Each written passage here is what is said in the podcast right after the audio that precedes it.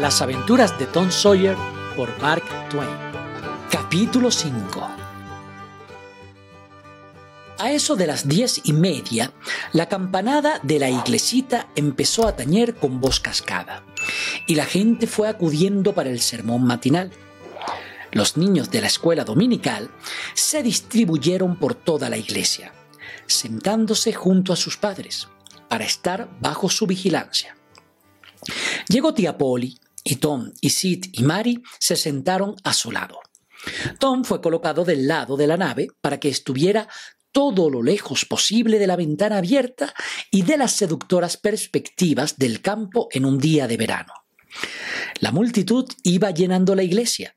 El administrador de correos, un viejecito venido a menos y que había conocido tiempos mejores el alcalde y su mujer, pues tenían allí alcalde entre las cosas necesarias, el juez de paz. Después entró la viuda de Douglas, guapa, elegante, cuarentona, generosa, de excelente corazón y rica, cuya casa en el monte era el único palacio de los alrededores. Y ella, la persona más hospitalaria y desprendida para dar fiestas, de las que San Petersburgo se podía envanecer. El corvado y venerable comandante Ward y su esposa, el abogado Riverson, nueva notabilidad en el pueblo. Entró después la más famosa belleza local, seguida de una escolta de juveniles tenorios vestidos de drill y muy peripuestos. Siguieron todos los horteras del pueblo en corporación, pues habían estado en el vestíbulo chupando los puños de sus bastones y formando un muro circular de caras bobas sonrientes, así caladas y admirativas, hasta que la última muchacha cruzó bajo sus baterías. Y detrás de todos, el niño modelo, Willie Mofferson, acompañando a su madre con tan exquisito cuidado como si fuera de cristal de Bohemia. Siempre llevaba a su madre a la iglesia y era el encanto de todas las matronas. Todos los muchachos le aborrecían. A tal punto era bueno y además porque a cada uno se lo habían echado en cara mil veces. La punta del blanquísimo pañuelo le colgaba del bolsillo como por casualidad. Tom no tenía pañuelo y consideraba a todos los chicos que lo usaban como unos cursis. Reunidos ya todos los fieles, tocó una vez más la campana para estimular a los rezagados y remolones. Y se hizo un solemne silencio en toda la iglesia, solo interrumpido por las risitas contenidas y los cuchicheos del coro, allá en la galería. El coro siempre se reía y cuchicheaba durante el servicio religioso. Hubo una vez un coro de iglesia que no era maleducado, pero se me ha olvidado en dónde. ya hace de ello muchísimos años, y apenas puedo recordar nada sobre el caso. Pero creo que debió de ser en el extranjero. El pastor indicó el himno que se iba a cantar y lo leyó deleitándose en ello, en un raro estilo, pero muy admirado en aquella parte del país. La voz comenzaba en un tono medio y se iba alzando, alzando, hasta llegar a un cierto punto. Allí recalcaba con recio énfasis la palabra que quedaba en la cúspide, y se hundía de pronto como desde un trampolín. ¿He de llegar yo a los cielos pisando nardos y rosas, mientras otros van luchando entre mares borrascosas? Se le tenía por un pasmoso lector. En las fiestas de sociedad que se celebraban en la iglesia, se le pedía siempre que leyese versos, y cuando estaba en la faena, las señoras levantaban las manos y las dejaban caer desmayadamente en la falda, y cerraban los ojos y sacudían las cabezas como diciendo es indecible, es demasiado hermoso, demasiado hermoso para este mísero mundo. Después del himno, el reverendo Mr. Sprague se tocó a sí mismo en un tablón de anuncios y empezó a leer avisos de mítines y de reuniones y cosas diversas, de tal modo que parecía que la lista iba a estirarse hasta el día del juicio. Extraordinaria costumbre que aún se conserva en América, hasta en las mismas ciudades, aún en esta edad de abundantes periódicos. Ocurre a menudo que cuanto menos justificada está una costumbre tradicional, más trabajo cuesta desarraigarla. Y después el pastor oró. Fue una plegaria de las buenas, generosa y detalladora. Pidió por la iglesia y por los hijos de la iglesia, por las demás iglesias del pueblo, por el propio pueblo, por el condado, por el Estado, por los funcionarios del Estado, por los Estados Unidos, por las iglesias de los Estados Unidos, por el Congreso, por el presidente, por los empleados del gobierno, por los pobres navegantes en tribulación en el proceloso mar, por los millones de oprimidos que gimen bajo el talón de las monarquías europeas y de los déspotas orientales, por los que tienen ojos y no ven, y oídos y no oyen, por los idólatras en las lejanas islas del mar, y acabó con una súplica de que las palabras que iba a pronunciar fueran recibidas con agrado y fervor y cayeran como semilla en tierra fértil, dando abundosa cosecha de bienes. Amén. Hubo un movimiento general, rumor de faldas, y la congregación, que había permanecido en pie, se sentó. El muchacho, cuyos hechos se relatan en este libro, no saboreó la plegaria. No hizo más que soportarla, si es que llegó a tanto. Mientras duró, estuvo inquieto. Llevó cuenta de los detalles inconscientemente, pues no escuchaba, pero se sabía el terreno de antiguo y la senda que de ordinario seguía el cura por él. Y cuando se injertaba en la oración la menor añadidura, su oído lo descubría y todo su ser se rebelaba contra ello. Consideraba las adiciones como trampas y picardías.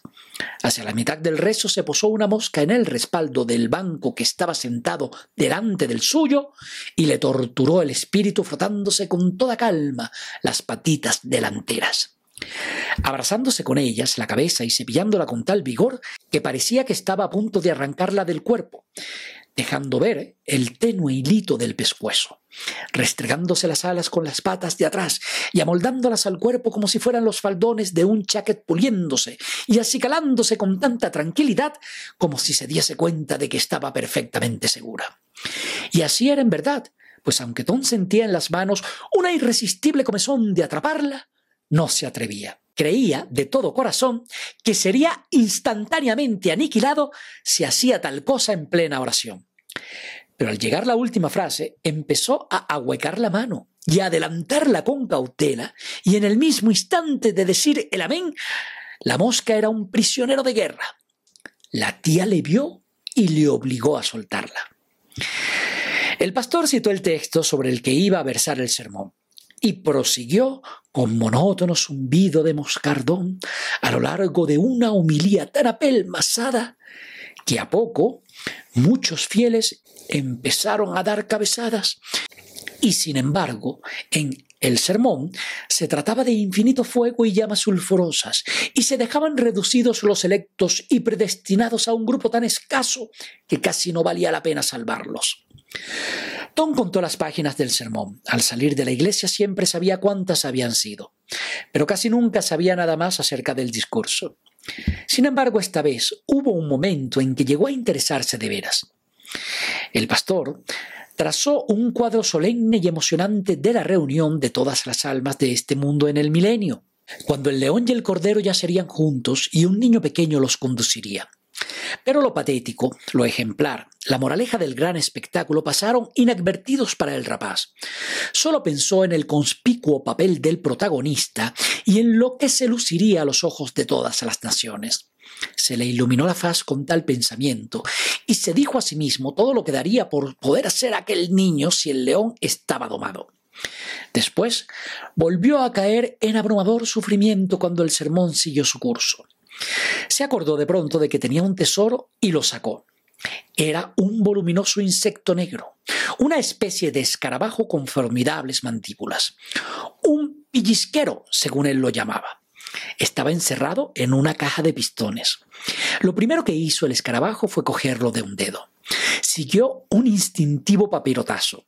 El escarabajo cayó dando tumbos en medio de la nave y se quedó panza arriba, y el dedo herido no fue menos rápido a la boca de su dueño. El animalito se quedó allí, forcejeando inútilmente con las patas, incapaz de dar la vuelta. Tom no apartaba de él la mirada, con ansia de recogerlo, pero estaba salvo, lejos de su alcance.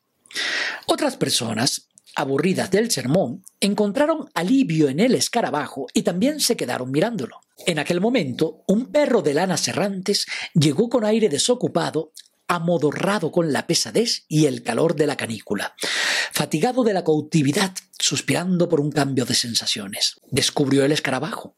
El rabo colgante se irguió y se cimbrió en el aire. Examinó la presa, dio una vuelta en derredor, la olfateó desde una prudente distancia, volvió a dar otra vuelta en torno, se envalentonó y la olió de más cerca. Después enseñó los dientes y le tiró una dentellada tímida, sin dar en el blanco. Le tiró otra embestida y después otra. La cosa empezó a divertirle. Se tendió sobre el estómago, con el escarabajo entre las zarpas, y continuó sus experimentos. Empezó a sentirse cansado y después indiferente y distraído. Comenzó a dar cabezadas de sueño, y poco a poco el hocico fue bajando y tocó a su enemigo, el cual lo agarró en el acto. Hubo un aullido estridente, una violenta sacudida de la cabeza del perro, y el escarabajo fue a caer en un par de varas más adelante, y aterrizó como la otra vez de espalda. Los espectadores vecinos se agitaron con un suave regocijo interior. Varias caras se ocultaron tras los abanicos y pañuelos, y Tom estaba en la cúspide de la felicidad. El perro parecía desconcertado, y probablemente lo estaba pero tenía además resentimiento en el corazón y sed de venganza. Se fue pues al escarabajo y de nuevo emprendió contra él un cauteloso ataque, dando saltos en su dirección desde todos los puntos del compás, cayendo con las manos a menos de una pulgada del bicho, tirándole dentelladas cada vez más cercanas y sacudiendo la cabeza hasta que las orejas le abofeteaban. Pero se cansó una vez más al poco rato. Trató de solarse con una mosca, pero no halló consuelo. Siguió a una hormiga, dando vueltas con la nariz pegada al suelo, y también de eso se cansó enseguida. Bostezó, suspiró, se olvidó por completo del escarabajo, y se sentó encima de él. Se oyó entonces un desgarrador alarido de agonía, y el perro salió disparado por la nave adelante. Los aullidos se precipitaban, y el perro también. Cruzó la iglesia frente al altar y volvió raudo por la otra nave. Cruzó frente a las puertas. Sus clamores llenaban la iglesia entera.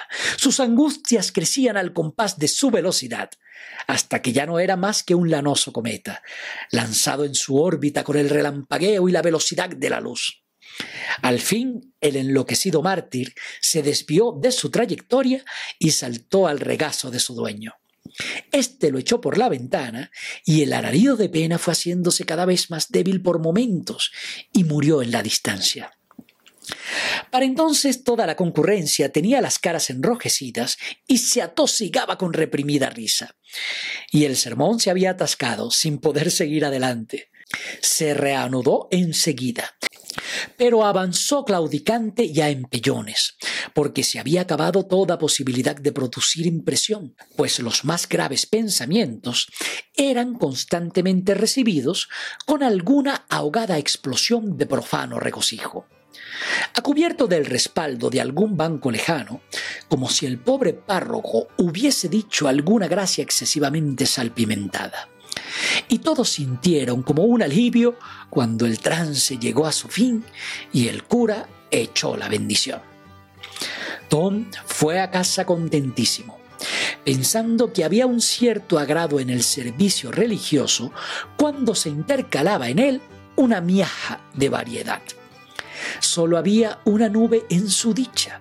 Se avenía a que el perro jugase con el pellizquero, pero no consideraba decente y recto que se lo hubiese llevado consigo. Si llegaste hasta acá, me gustaría invitarte a que te unas como miembro de mi canal de audiolibros.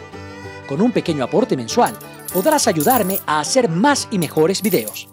En la descripción te dejo más detalles sobre cómo puedes colaborar.